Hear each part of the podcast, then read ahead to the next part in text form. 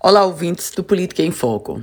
O governo do estado anunciou a isenção de bares e restaurantes, além de consumidores de baixa renda, da tarifa de água referente a 1 de abril até 30 de junho.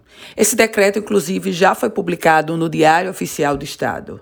As medidas estão sendo adotadas como forma de minimizar os impactos econômicos causados pela pandemia e, claro, a consequente restrição de funcionamento de comércios não essenciais.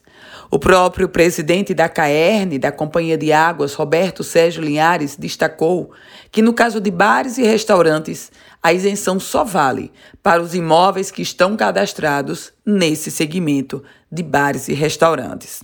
O decreto também suspende por 90 dias a interrupção do fornecimento de água e de tratamento de esgoto por falta de pagamento dos usuários e consumidores cadastrados na chamada Tarifa Social e Popular. Meus caros ouvintes, o governo do estado traz uma sinalização, mas ainda é muito pouco. Na verdade, a crise econômica provocada pela pandemia da Covid-19 exige decisões e ações muito arrojadas.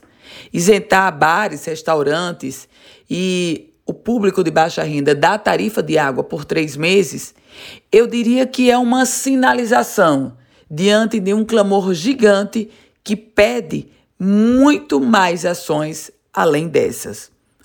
Inclusive, já foi entregue uma pauta bem recente ao governo do estado desse mesmo segmento do chamado setor produtivo.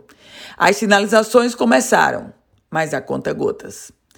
Eu volto com outras informações aqui no Política em Foco com Ana Ruth Dantas.